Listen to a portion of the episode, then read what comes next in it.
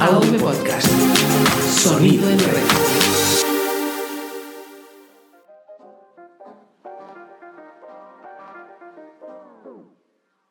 Hola, ¿qué tal? Bienvenidos al primer episodio de Ruta 97, el programa de viajes de la red AV Podcast para descubrir el mundo. Yo soy Tony Mateo Arrón y hoy me acompaña Aida Pericás, amiga desde hace ya un tiempo que hace cosa de dos años se marchó a Buckingham, Inglaterra, para vivir y trabajar. Es por eso que en este primer episodio vamos a hablar con ella para que nos cuente su experiencia en primera persona de todo lo que implica irse a un país diferente para empezar una vida nueva. Y además nos va a contar todo lo necesario que hay que tener en cuenta para desenvolverse y adaptarse en un entorno completamente nuevo para así llevar nosotros las riendas en todo momento. Hablaremos sobre la vida en Inglaterra, la comunicación, el transporte, la dieta, el ocio y todo lo necesario para que si algún día visitáis las tierras inglesas os resulte todo mucho más fácil. Recordad que Ruta 97 está disponible en iTunes e iVoox y que podéis visitar nuestros perfiles de redes sociales en Twitter, Facebook y ahora también desde la página web de avpodcast.net, donde podréis encontrar más información sobre este programa, así como también reproducir todos los episodios que vayamos subiendo a partir de ahora. Aprovecho también para recordaros que me podéis seguir en Twitter como arroba antonimateu2 y que después de la intro, ¡comenzamos! Ruta 97, el programa de viajes de AV Podcast para descubrir el mundo. AV Podcast, sonido en red.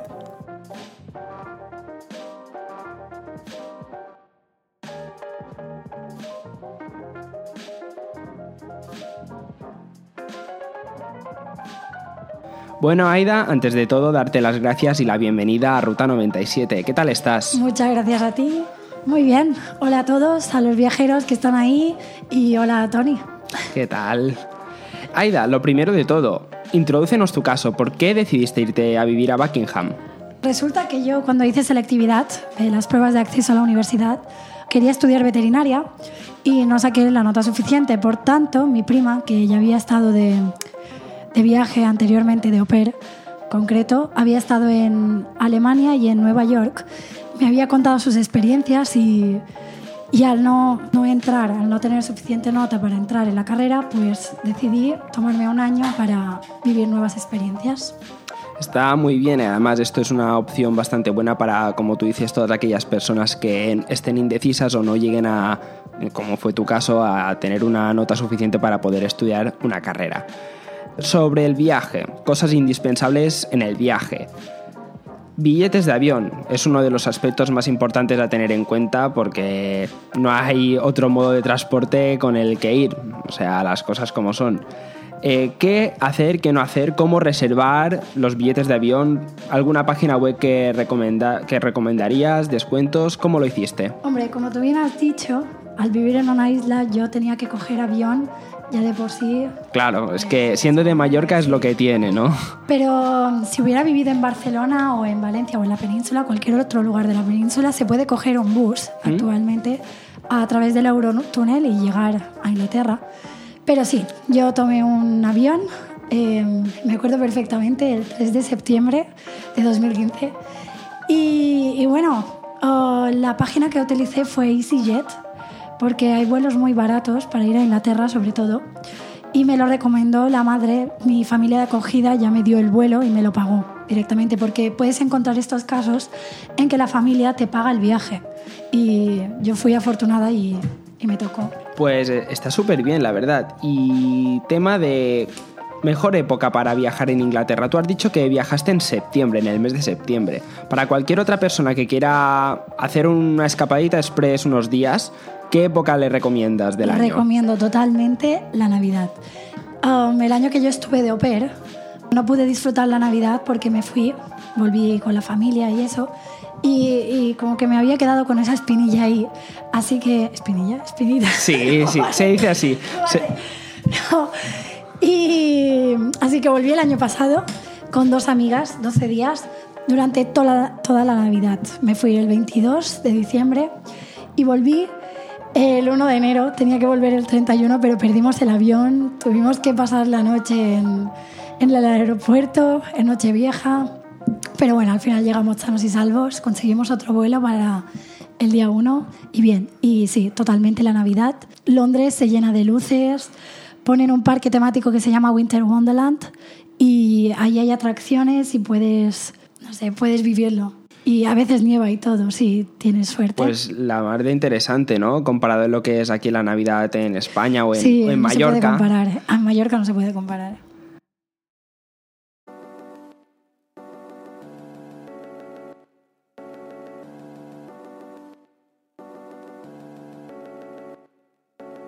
Respecto a vivir en Inglaterra, porque tú viviste ahí durante nueve meses, si no tengo, si no lo llevo mal, ¿cómo te movías por Buckingham? ¿Cuál es la manera más cómoda, la más rápida, la más económica? Cuéntanos. Bueno, Buckingham es un pueblo muy pequeño con distintos barrios, por así decirlo. Y yo vivía en un barrio que estaba a 15 minutos andando de- del centro de la ciu- ciudad, porque Buckingham es un- una especie de pueblo-ciudad, una mezcla. Una mezcla, sí. Sí, una mezcla. Y yo lo que tenía que hacer era ir en bicicleta desde el barrio hasta la ciudad y después desde la ciudad tomar un autobús, tomar un autobús de tres cuartos de hora para llegar a otra ciudad que se llamaba Milton Keynes, que era una ciudad más grande. Y desde ahí ya tenía acceso a todos los trenes o buses a nivel nacional o cualquier cosa que necesitara, aeropuerto, etcétera. Vale, así, así de, de primeras el transporte tenías que hacer bastante, Para poder- ba- bastan- para- bastantes sí. viajes, ¿no? Para poder salir de Buckingham, sí, pero en Buckingham todo andando. No necesitabas coche para ir en Buckingham, no, Y, no para, era necesario. y para visitar la capital, para visitar Londres, ¿cómo lo hacías? Para visitar Londres, como ya he dicho, tenía que tomar la bici, después un bus de tres cuartos de hora y después un tren de dos horas a, a Londres, desde Milton Keynes, ciudad. Y más o menos te acuerdas de cuánto costaba. Ah, sí, el bus, si solo era de ida, costaba 3,60 eh, Libras. libras, 3,60 libras. Venían a ser unos 5 euros, 5 y pico. Y después eh, el tren a la ciudad eran 21 pounds, 21 libras, unos 27, 28 euros antes. Ahora no sé cómo está. Igual con, es, con todo el tema del Claro, Brexit, la libra se, bajado, se habrá se devaluado bastante. Pues sí, eran unos 21, pero esto incluía una tarjeta con la que podías viajar por todo Londres durante todo el día de gratis. Como el City Pass que tenemos en Barcelona, ¿no? Algo así, sí. Maneras de comunicarse. Cuando tú fuiste a Buckingham, la, la cosa está en que todavía el roaming estaba, estaba activo.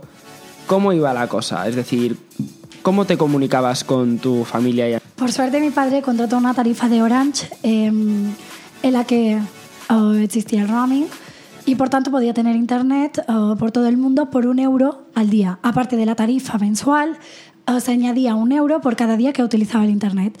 Oh, por eso desconectaba los datos los días que no necesitaba el internet, porque tenía wifi en la casa o... Bueno, allí podías encontrar wifi por todas partes. Eh, entrabas en cualquier calle y se te conectaba el wifi de un bar o el mismo del autobús, pasaba un autobús y ya estabas conectado al wifi del autobús, cualquier cosa. Allí está muy bien Y esta historia. aplicaciones para comunicarte con familia y amigos. ¿Cómo, explícales cómo, cómo nos comunicábamos cuando estabas por, por las tierras inglesas? Eh, bueno, supongo que te acuerdas que al principio utilizábamos Skype. Sí. Pero después se me rompió la- lo que era la tablet y tuve que utilizar el móvil y por falta de memoria no podía instalar el Skype, así que utilizaba el FaceTime del Facebook. Pero el FaceTime lo que tiene es que al principio va bien y después empieza a fallar. Ya, es lo, es lo que tiene, que Sí. a- da cortes. Pero bueno, la que más recomendamos para comunicarte es Skype. Skype. Pasamos a otro aspecto que seguramente le interesa bastante de gente.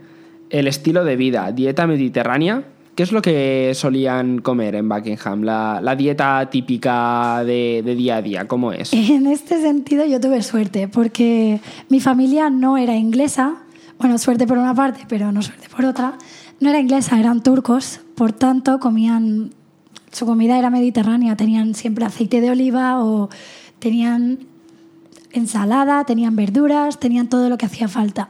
Pero después iba a casa de mis amigos ingleses y no encontrabas toda esa variedad. No tenían aceite, utilizaban siempre mantequilla para hacerlo todo. Eh, fruta y verdura escaseaba en la nevera mm, no sé. Ahí por la, eso digo que ah, ahí la fruta, imagino, la- los productos Es, frescos estarán más eh, caras, ¿no?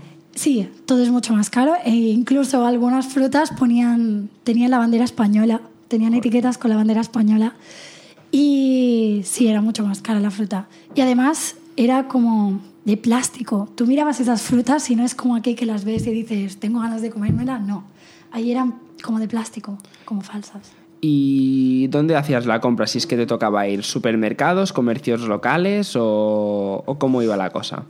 Allí el, el supermercado más famoso se llama Tesco y es el más barato. Eh, después ya está el Sainsbury, que también es una especie de Tesco. Pero después está el Waitrose, que tenía más calidad, pero también tenía productos más caros. Normalmente mi familia compraba en el Waitrose. Y también cada martes en Buckingham estaba el mercado, tenían un mercado local y cada martes podías comprar lo que fuera pescado, pescado fresco, podías comprar verduras frescas, pasteles recién horneados.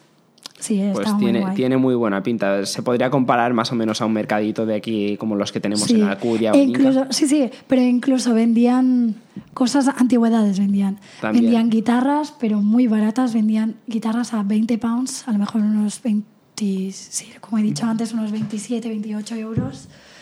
Y tenían también un piano. Recuerdo que una vez había un piano en medio de la plaza y me puse a tocarlo. Increíble. Jolín, Me jolín. encantaba el mercado. Pues sí, tiene buena pinta. Además, eh, los mercados es una de las mejores maneras para interactuar con la gente, para, para interactuar con el pueblo y conocer más a fondo lo que es su cultura y su tradición, ¿no? Eh, pasemos a otra cosa, los hábitos. Tus hábitos, ¿cómo cambiaron respecto a España?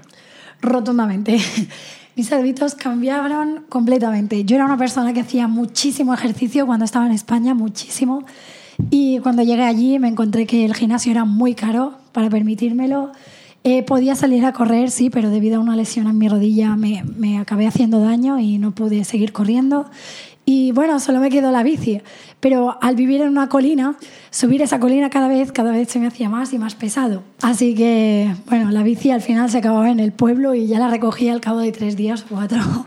Terminaba en y, el vol- pueblo. y volvías como podías. ¿no? Sí, andando, básicamente. Pero sí, y después a la hora de comer también, eh, yo aquí solía comer a las 3 y cenar tarde, solía cenar a las 10 de la noche o 9 y media, 10. Y cuando llegué allí me encontré que desayunaban a las 6 de la mañana, comían a las 12 y media y después, como mis niños, los niños a los que iba a recoger, o tenían que cenar a las cuatro y media de la tarde, yo cenaba con ellos. ¿Qué pasa? Que a las 8 yo ya volví a tener hambre y siempre tenía mis galletas o mis cualquier cosa que me compraba en el mercado em, guardada en la habitación y siempre me acababa comiendo. Esto me hizo engordar bastante ese año. Pero bueno, eso luego se, se quita y ya está con un poquito de Una vez, sí, una vez vuelves a tus hábitos anteriores, sí. Pero ese año, si hubiera seguido viviendo en Inglaterra, ¿Qué fue lo que más te llamó la atención de las rutinas y los hábitos que tienen ahí en Inglaterra respecto de aquí en España? Porque como tú bien dices aquí, pues ahí está lo del picoteo, cenar. claramente el té. ¿El té? El té a todas horas. Y encima mi familia, que eran, eh, como ya he dicho, eran turcos, tomaban té a todas horas. Siempre estaba el termo con el té puesto. Eh, Como no- quien aquí se toma un café, ¿no? Sí, no, pero incluso más a lo grande. Tenían siempre la bolsita de té sacada, siempre los vasos utilizaban el mismo durante el día para no tener que limpiar tantos vasos, e incluso reutilizaban las bolsitas de té para que se terminara más lento el té. Pues está eso que dicen los ingleses de que toman mucho té, al final será cierto todo lo que vemos en las series y Exacto, películas que nos exacto, llegan. sí. No, no es un, un mito, no es un cliché. No, no es, un mito. cierto. Y respecto a un tema que también es importante, porque hay que tener en cuenta que en España vamos una hora por delante de lo que es la hora correcta. ¿Cómo, os cómo te afectó a ti, más que nada, el hecho de ir una hora por detrás de España? ¿Cómo, cómo, cómo, cómo te adaptaste a ello? A la hora de comunicarme con las personas que estaban en España, claro, yo terminaba mi turno y cuando terminaba mi turno con los niños, las personas de España ya estaban durmiendo, porque es una hora, una hora más aquí en España. Um, por tanto, era difícil a la, hora de, a la hora de comunicarme con mi familia o amigos, Pero por lo demás, bien, me adapté muy fácilmente. Sí, sí, no, no, no hubo problema con eso. Solo es una hora. Al y y el jet lag, bueno, el, más que jet lag, el hecho de decir, cogiste, por ejemplo, ¿a qué hora cogiste el avión cuando, cuando fuiste de Mallorca a Buckingham la primera vez? ¿Te acuerdas más o menos? Sí, la primera vez fue por la mañana y me acuerdo que llegué, llegué al mediodía y me recogió el padre. Yo estaba muy asustada porque me encaminaba a una aventura que no, no de la que no sabía nada. Eh, es una familia con la que tú has hablado a través de internet. Eh, mi madre me obligó a firmar un contrato porque por aquel entonces yo era menor aún. Y bueno, firmé ese contrato y era lo único que tenía. El contrato que decía que yo iba a trabajar ahí, pero no sabía con qué familia me encontraría. Es muy arriesgado, en verdad. Ahí. Pues de eso íbamos a hablar ahora, de, de la economía. ¿Es cara la vida en Inglaterra? ¿Cómo administrabas el dinero en comida, ocios y demás? Mm, Vale, eh, cuando tú eres au pair, eh, cuan- bueno, una au pair es básicamente una niñera, pero a tiempo completo. Eh, cuidas de los niños y eres como su hermana, estás todo el día con ellos. Eh, vale, al ser como una hermana, los padres pagaban para mí la comida, pagaban agua, pagaban gas, tenía vivienda gratis y ah, cada semana me daban un salario, como si fuera una paga, como si fuera una hija más. Eh, me daban un salario de 80 pounds, o el mínimo creo que son 60 y el máximo no hay máximo. Te pueden dar lo que Te quieran. pueden pagar lo que quieran Sí. en función de sus posibilidades, En imagino. Londres, en Londres te suelen dar más porque el transporte es más caro también, pero en Buckingham, al no tener que utilizar transporte para moverte por la ciudad, pues no. Eh, bastaban con 80 libras y esas 80 libras pues las empleaba en viajar, básicamente, en recorrer, en recorrer Inglaterra. Pues esta es una, es una buena manera para conocer, para conocer mundo, ¿no? Como, como decimos en este programa. Eh, sí, yo creo que si quieres irte, eh, si quieres irte de España, empieza por asegurarte un trabajo desde aquí, eh, buscar por internet, preguntar a todo el mundo, a personas que conozcas, mirar vídeos incluso por YouTube, que esto me ayudó bastante.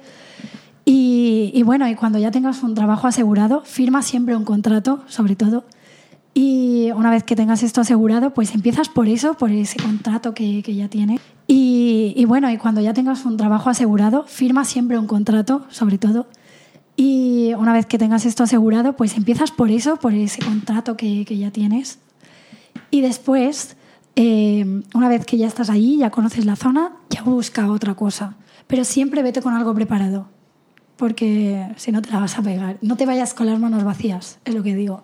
Tema de irse con las manos vacías y de irte a, una, a un nuevo ambiente en donde todo era obviamente nuevo para ti, era un ambiente que no habías visto nunca, porque siempre estando en Mallorca, pues por muchos viajes que hubieras hecho, no es lo mismo ir 15 días de turista a vivir nueve meses. Tema de barreras de idioma. ¿Fue heavy? Es decir, ¿se habla español? ¿Hay gente de otros países? ¿Cómo funciona la cosa? Necesitas inglés, eso sobre todo. Si vas a Inglaterra concretamente, eh, bueno, si vas a Londres, creo que podrías sobrevivir con el español. Era ir en el metro de Londres y escuchar españoles por todo, así que creo que no habría problema en Londres con el español. Y vas aprendiendo inglés poco a poco, a tu ritmo. Pero si te quieres ir a un pueblo, como yo me fui, y conocer realmente la cultura inglesa, necesitas el inglés. No hay nadie que hable español. A menos que tengas suerte y te encuentres españoles por ahí, no creo que pudiera sobrevivir solo con el español en, en un pueblo. y españoles o gente inmigrante de otros países de hispanohablantes, ah, ¿había muchos o eras tú de las pocas que había ahí que éramos de España? Como ya he dicho, en, en Londres está plagada de españoles. Eh, ha habido como un boom de estudiantes que se han ido a Londres por no encontrar trabajo aquí en España. Y sí, a cada calle te podías encontrar un español. Pero en Buckingham, el pueblo en el que estaba, um, había pocos, había unos 20 españoles, pongamos de unos mil habitantes o algo así. Y bueno, una de, uno de estos españoles era una otra au y después era un chico que se llamaba Álvaro, eh, que este chico vino trabajando vale, con una cosa que se llamaba eh, Living Staff eh, y esto es algo así como au pero no trabajas con niños, sino que estás en un hotel, firmas el contrato desde España y estás en un hotel trabajando y te ofrecen comida, te ofrecen vivienda, te ofrecen gas, te ofrecen todo. Eh, lo que hacen es, uh, tú trabajas como camarero en un pub y al final uh, de cada mes te descuentan lo de la vivienda y lo de la comida de ese sueldo. Y lo que sobra lo ahorras o haces con ello lo que quieres. Pero también está muy bien. Suena, suena interesante, la verdad, como, una, como otra vía para trabajar Para irse. en. Para, chato, para irse conocer Empezar, el mundo. Chato. que digamos. Sí, y tú, como bien has dicho, necesitas inglés. ¿Tú tuviste Sí. que hacer muchos esfuerzos? Es decir, ¿tuviste que aprender inglés antes de irte a vivir a Buckingham? Um, yo ya llevaba el inglés de la escuela y había ido a la escuela de idiomas también. Por tanto, llevaba un nivel intermedio, estaba bien. Un nivel, el, el que piden normalmente, el first, el B2, cosas Sí, así. Para... Sí, un nivel, sí, un nivel intermedio y por tanto pude de- des- Desarrollar. desenvolverme- Sí, desenvolverme bien allí en el pueblo. Me podía comunicar con la familia perfectamente, con los niños, pero llega un punto en que dices, vale, necesito mejorar. Porque, por ejemplo, a la hora de enfadarme con los niños no tenía el suficiente vocabulario para contestarles o cualquier cosa. Y esto lo vas aprendiendo con el tiempo. Obviamente, si, si quieres aprender, tienes que irte. Tienes que meterte en la cultura de lleno si quieres realmente aprender un idioma. No basta con aprender. Te dicen que aquí en España te dan el nivel que necesitas y todo lo que quieras, pero no. Una vez estás allí lo compruebas que, que no, para nada, que no es lo mismo. Y con eso que tú dices, ¿fuiste a alguna academia de inglés en Buckingham? Oh, estuve a punto de ir a una, pero hice el examen y los horarios no, no coordinaban con mis horas de trabajo, así que tuve que dejarlo pasar. Pero bueno, me bastó con conocer a gente y, y bueno, ellos me enseñaron las expresiones y todo lo que me hacía falta para realmente comunicarme en, en Inglaterra. A lo mejor el nivel teórico no lo tenía, pero a nivel expresarme... Ni- nivel práctico, cotidiano a nivel de práctico, hablar. sí, a nivel cotidiano de hablar con la gente, perfecto. Uno de los aspectos que también querría tratar, que querría tratar es el tema de la gente. ¿Es abierta la gente ahí? ¿Son receptivos con la gente que viene de afuera a trabajar o, o cómo, cómo va? Ah, la verdad es que en el pueblo donde estaba yo nos recibieron muy bien. Es más, éramos los, los españoles, en letra mayúscula. Cada vez que entrábamos en un pub, ahí están los españoles, no sé qué. Éramos nosotros tres, los Belauper que he dicho antes, Tania y Álvaro, y íbamos siempre juntos. Y sí, nos recibieron muy bien. Es más, ahora Tania y Álvaro siguen trabajando allí en Inglaterra. Tania dejó lo de pair y Álvaro dejó lo de living staff y empezaron a trabajar en un pub juntos.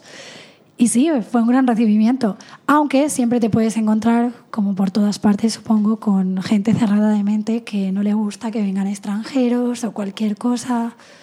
Y, por ejemplo, eh, en este sentido de discriminación, una vez estábamos en el bus hablando, Tania y yo, y, y de repente una señora mayor, ya de- con su edad, eh, para así decirlo, eh, no quiero decir palabrotas, pero Este es un contenido family Sí. friendly, así que luego aquí intentaremos cortar alguna cosilla o ponemos un sonido de dijo censura. una palabra muy fea, odio a los españoles o algo así. Vale, O sí. los españoles son muy, muy rowdy, que, que hablan muy fuerte. Ya, ya, me lo puedo En imaginar. plan, callaos, fue un callaos. Sí, sí, sí.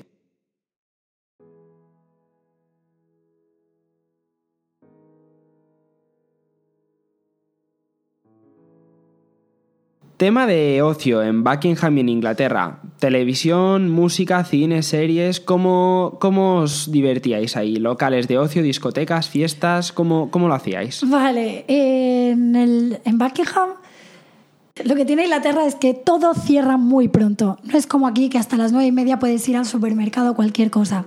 Allí a las 5 de la tarde ya está todo cerrado. Al menos en el pueblo donde vivía yo, a las cinco y media todo estaba cerrado. Tiendas, supermercados, ya no podías ir a comprar comida, no podías hacer nada básicamente. ¿Había supermercados en plan abiertos 24 horas? Sí, había uno, pero estaba como unos 20 minutos del pueblo andando. Imagino que también sería Claro, más si caro. tienes coche allí, ve, era más fácil de salir de ese pueblo, pero claro, al no tener coche yo tenía que ir andando por todas partes o con la bici. Y bueno, el Tesco que he dicho antes, el Tesco que he dicho antes, había uno a lo grande, a las afueras del pueblo, que era 24 horas, sí. Eso que dices de que a las 5 de la tarde cerraba todo, ¿había alguna manera de entretenerse en Buckingham, tipo museos, locales, parques? Am, sí, había formas de entretenerse, claro, pero no tantas como a Londres. Después de visitar Londres, Buckingham se reducía a casi nada. En Buckingham no había museos. Ve, había un museo en el centro de la ciudad donde podías observar toda la historia de Buckingham. Es un castillo. El ayuntamiento del pueblo, un castillo antiguo, y dentro del castillo había un museo que pagabas 3 pounds, 5 euros, y podías dar una. También podías pasear por sus jardines. Buckingham tenía un montón de parques, pero el más impresionante, y creo que es el que más me ha impresionado de toda Inglaterra por ahora, no he visto muchos, eh, Stowe Gardens, claramente. Stowe Gardens era como un parque gigante con unas barreras y unas columnas gigantes en las que había un lago. Detrás de esas barreras había un lago con cisnes y al fondo se podía ver oh, una escuela muy parecida al Buckingham Palace. Era como un castillo antiguo convertido en una escuela. Vamos, que- una escuela privada, sí. Que ahí también hay la filosofía de, igual que las ciudades grandes, de rescatar edificios antiguos para darles nuevos usos, ¿no? Sí, sí, es más, creo que todas las, todos los edificios de Buckingham son del 1700, son 1800, son muy antiguos, es un pueblo antiguo. Se ha quedado atrás ese pueblo. No Como si se hubiera parado el tiempo. Sí, sí, sí, no se ha Había un pub que se llamaba The White Hart y dentro del pub tú podías ver fotos del pueblo antes y ahora. Y está exactamente igual, solo que antes había ovejas por las calles y ahora hay coches. Pero está exactamente igual. Y ahora que dices de pubs, había locales de ocio también en Buckingham. No solo, no solo pubs, sino en general locales de ocio como puedan ser. Había muchos pubs. Eh, Los pubs ahí no, no, está, no son considerados, no es lo que aquí consideramos pubs. Un pub aquí es un lugar donde tú sales de fiesta por las noches. Un pub allí es un lugar donde tú puedes ir a comer, donde puedes ir a por una bebida o cualquier cosa durante el día. Eh, y había muchísimos. Es como un bar aquí. Allí no tienen bares, tienen pubs. No vas a encontrar nunca un bar con sillas fuera. eh, con sillas fuera donde tú tipo puedes- terraza, ¿no? Como lo que hay aquí. Sí, tienen todas las terrazas dentro, detrás del pub, y siempre con unas bombillas, me acuerdo de esas bombillas, unas bombillas rojas para dar calor a la gente. Todos los pubs tenían. Y bueno, estaba 13, estaba The White Hat, estaba The Woolpack, había muchos, había muchos, sí. Pero todos cerraban a la, a la una y solo había uno que estaba abierto hasta las dos, que era 13. Y bueno, nos pasábamos las horas allí, nos hicimos amigos de los camareros y, sí. Siguiendo con las maneras de entretenerse, aquí en España, como bien sabrás, hay el tema de las pelis, las series, el Netflix. Ahí, ¿cómo funciona la cosa? ¿La televisión está planteada tal y cual como en España o cambian cosas? Sí, pues, ¿Hay televisión decente que ver ahí? Allí, oh, decente, decente, las noticias, básicamente como aquí, bueno, hay las noticias incluso, ahora solo saben dar malas noticias. Allí lo que no he conocido a un solo inglés que no viera uh, Britain's Got Talent. Britain's Got Talent, el concurso de talentos, El ¿no? famoso concurso de talentos que se ha extendido a nivel mundial, que ahora cada país tiene su propio programa. Eh, no he conocido a un solo inglés que no lo viera. Todos estaban enganchadísimos a ese programa. Y después había otro que se llamaba Ant and Dex Saturday Night, que lo hacían cada sábado. Y era como un programa de entretenimiento en el que iban famosos y les hacían entrevistas, pero graciosas como el hormiguero aquí, pero se reían de ellos de alguna manera. Era muy gracioso, muy gracioso. Y no sé, a nivel series, empecé a ver muchas series en inglés como Juego de Tronos, Breaking Bad, Prison Break y Ya, muchísimas y es una buena manera también a Sí, la vez de mejorar el nivel de allí- inglés. sí, sí, exacto. Eh, mucho de mi vocabulario que aprendí allí fue a través de las series. Dejé de poner los subtítulos porque me di cuenta de que leía en español y eso no está bien. Recomiendo empezar poniendo los subtítulos en inglés y después quitarlos si eres capaz de, re- de identificar las palabras ya por ti mismo. Y sí, básicamente eso. Y leer. Los libros son muy importantes. Eh, gracias a los libros eh, me hice como un libro entero solo de palabras que desconocía. Un libro entero. Era como escribir un libro, pero solo de vocabulario. Y aún no me he aprendido todas las palabras, es imposible. Pero sin duda es una de las mejores maneras. Es sí, la mejor opción. Sí. Y ya para ir terminando, Aida, lo mejor y lo peor de Inglaterra. ¿Qué fue lo que más y lo que menos te gustó? Lo que menos, el frío. No puedo con el frío. Soy una persona que me encanta el calor y no sé en qué momento divino se me ocurrió ir a Inglaterra. Em, pero bueno, la experiencia fue increíble. Eh, lo que más me gustó fue lo fácil que es moverse. Al estar viviendo siempre toda mi vida en una isla, eh, no sabía lo que era coger el coche y poder irme a cualquier parte a conocer. Cada pueblo era diferente allí. Cogías un día un autobús y podías ir al norte, al sur de, Inglaterra y todo cambiaba. En el norte tenían un acento diferente, una cultura diferente. Te ibas al sur y todo eran españoles, básicamente, en Londres. Em, pero sí. E incluso una vez me acuerdo que cogí un avión por 20 euros y al día siguiente estaba en Dinamarca. Eh, era muy fácil moverse, muy barato todo para moverse. Bueno, pues hasta aquí la entrevista del programa de este mes. Aida, muchísimas gracias por haber gracias compartido tus, tus vivencias por Inglaterra y esperamos verte muy pronto por aquí. Muchas gracias, un saludo. Y hasta aquí la primera entrevista de este nuevo programa. Si os ha gustado, os animo a que os suscribáis tanto en iTunes como en iVoox y que si tenéis un minuto nos podéis dejar una reseña de 5 estrellas que ya sabéis que nos ayudará mucho. Recordad que Ruta 97 es el programa sucesor de Culturales, que formamos parte de AV Podcast y que podéis visitarnos tanto en nuestros perfiles sociales como en nuestra página web. Nos escuchamos en unas semanas con la segunda parte de este programa en el que vamos a hablar sobre trabajar en Inglaterra. Muchas gracias a todos, hasta la próxima.